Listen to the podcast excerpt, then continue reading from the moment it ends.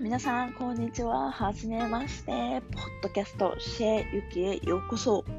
はい。私は、えー、フランス流自分軸創造コーチングというのをやっております。ビブレトリ代表の長谷川由紀です。よろしくお願いします。ということで、ポッドキャストをやってみることにしました。どこまで続くかわかんないけど、ぜひ、えー、聞いていただけたら嬉しいです。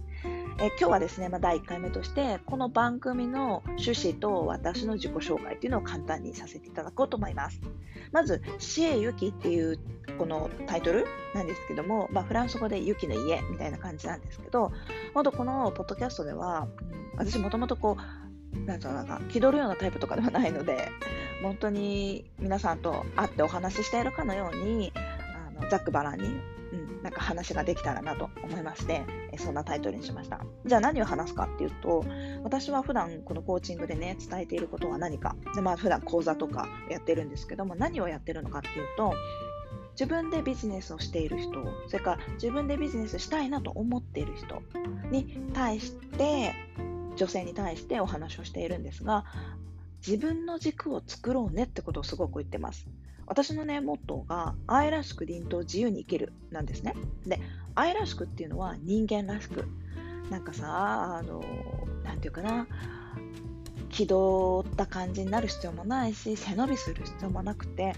喜怒哀楽全部ちゃんと受け止めて豊かに表現して、うんまあ、いわゆる自分らしくっていう風に生きていける人で、凛とっていうのは自分軸がしっかりあって、こう他人に惑わされない、うん、自立してるようなそんな人。で、自由には枠にとらわれない感じとか、うん、あの既存のね概念にこうとらわれないで自分のやりたいことをやっていく、うん、そんな女性をねあのたくさん日本に増やしていけたらなと思って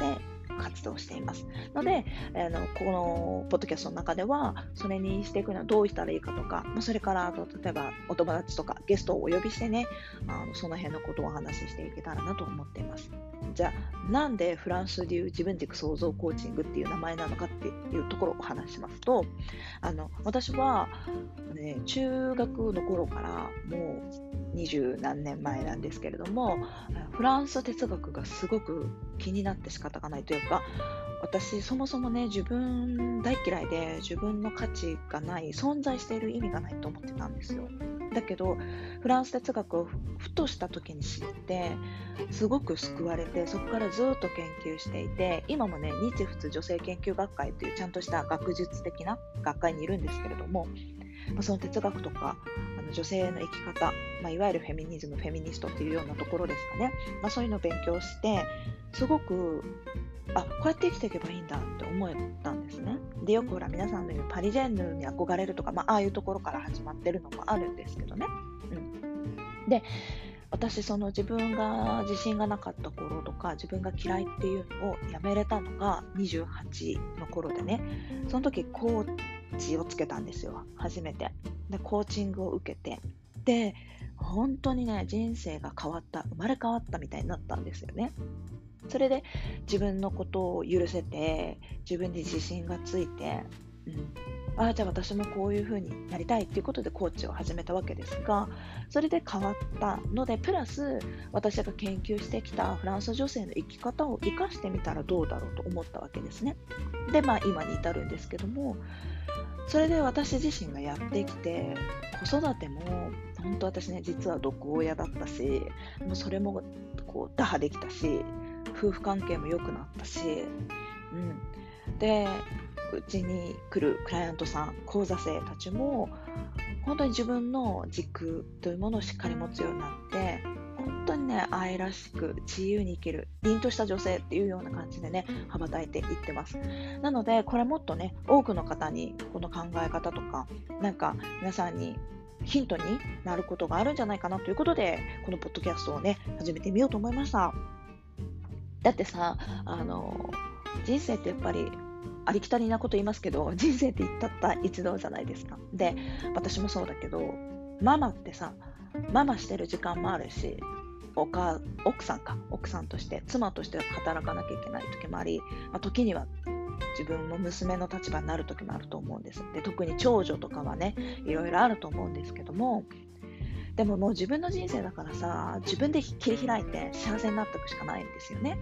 だから自分でどうやったら自分を幸せにしていけられいけるのか、うん、そこについて話していきたいなと思ってます。私のもうなんか考え方として嫌なことはあるも100も承知って感じ。